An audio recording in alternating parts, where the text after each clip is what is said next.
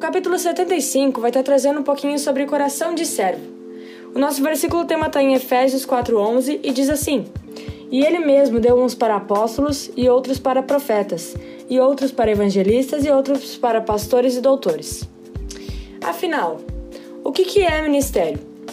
A palavra ministério, segundo o dicionário da língua portuguesa, significa função de ministro ou de quem ministra. E a palavra ministrar significa dar, fornecer, prestar, administrar, conferir, aplicar, sugerir ou inspirar. É servir ou atuar como ministro. Obtendo essas informações e mais as que lemos no livro de Efésios, no capítulo 4, vamos meditar por que Deus estabeleceu ou deu os chamados dons ministeriais, sendo eles cinco dons: apóstolos, profetas, pastores, evangelistas e mestres. O versículo 12 e 13 do capítulo 4 de Efésios nos fornecem três motivos pelos quais os dons foram dados e por quanto tempo.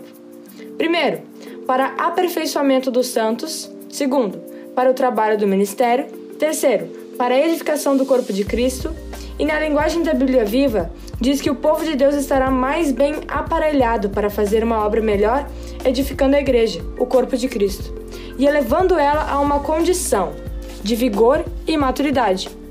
E a atuação dos ministérios é para que todos creiam de um mesmo modo e todos se tornem amadurecidos ao ponto de Cristo ocupar completamente todo o seu ser.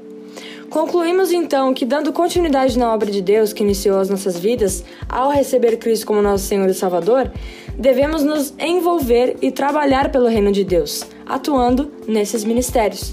Assim, a nossa vida com Cristo será aperfeiçoada, a gente vai ser edificado e chegaremos à maturidade espiritual. Consequentemente, estaremos edificando, ajudando, servindo, inspirando a vida dos outros irmãos em Cristo. Enfim, seremos ministros de Deus. A missão de hoje é o agir. Tenha uma disposição de ajudar o próximo com aquilo que tu faz de melhor.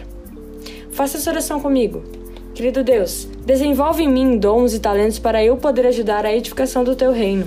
Em nome de Jesus, amém. Em João 12,26 está a nossa palavra final. Se alguém me serve, me siga, e onde eu estiver, ali estará também o meu servo. E se alguém me servir, meu Pai o honrará. Até a próxima!